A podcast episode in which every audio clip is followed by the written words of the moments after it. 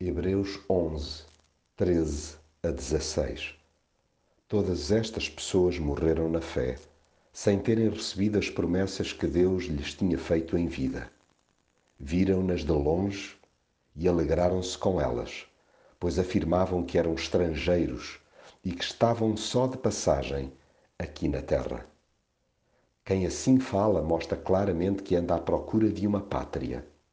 Se estivessem com saudades da terra de onde tinham saído, voltavam para lá. Mas eles aspiravam por uma pátria melhor, isto é, a pátria celestial. Por isso Deus lhes preparou uma cidade, mostrando assim que não se envergonha de ser chamado seu Deus. O cristão não deve mover-se, nem de perto nem de longe, segundo o que vê, mas sim de acordo com o que crê. Mal estaríamos se dependêssemos do que a vista alcança para experimentar a paz. Desfaleceríamos num ápice se assentássemos a nossa esperança no que este mundo oferece.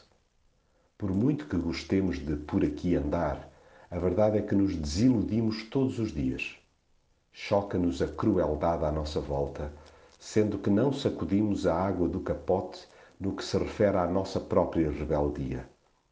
Alenta-nos o facto de saber que a nossa fé assenta nas promessas de Deus. E essas não falham, mesmo que nos pareçam tardar.